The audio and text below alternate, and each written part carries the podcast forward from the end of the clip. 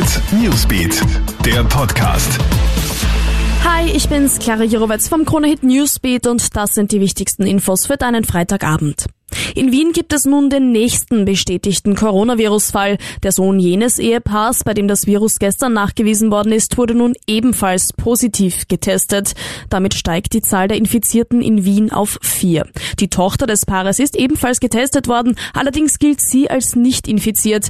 Der erkrankte Bub geht in Niederösterreich in die Schule, die Behörden wurden bereits verständigt. Das Bildungsministerium hat heute auch eine Corona-Checkliste an alle Bildungsdirektionen geschickt. Darauf ist Schritt für Schritt festgehalten, was die Schule im Fall eines Corona-Verdachts zu tun hat. Entwarnung gibt es aus den Spitälern. Sowohl die 90 Spitalsmitarbeiter der Rudolf Stiftung als auch die Besucher des ersten Patienten, der nun im Kaiser Franz Josef Spital behandelt wird, wurden negativ getestet.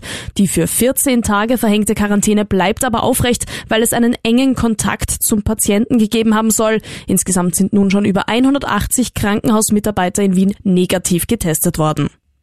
Ab Sonntag sind die beiden Tempo 140 Teststrecken auf der Westautobahn Geschichte. Das hat das zuständige Verkehrsministerium am Freitag in einer Aussendung mitgeteilt. Laut Studien sinkt der Ausstoß von Stickoxiden bei der Rückkehr zu 130 kmh durchschnittlich um rund 14 Prozent und auch die CO2-Emission reduziert sich um 9,4 Prozent. Die 140er Schilder auf der A1 werden also in der Nacht auf Sonntag abmontiert. Der Lask wird im Europa League Achtelfinale gegen Manchester United antreten. Das hat die heutige Auslosung in Nyon ergeben. Nach dem gestrigen 2 zu 0 Heimsieg gegen Alkmaar geht es für die Linzer erstmals ins Achtelfinale des Europacups. Die beiden Spiele gegen Manchester United sollen am 12. und am 19. März stattfinden. Alle Infos holst du dir auch auf KroneHit.at und stündlich bei uns im KroneHit Newsbeat. Abonnier doch unseren Podcast, wenn du möchtest, dann hören wir uns bald wieder.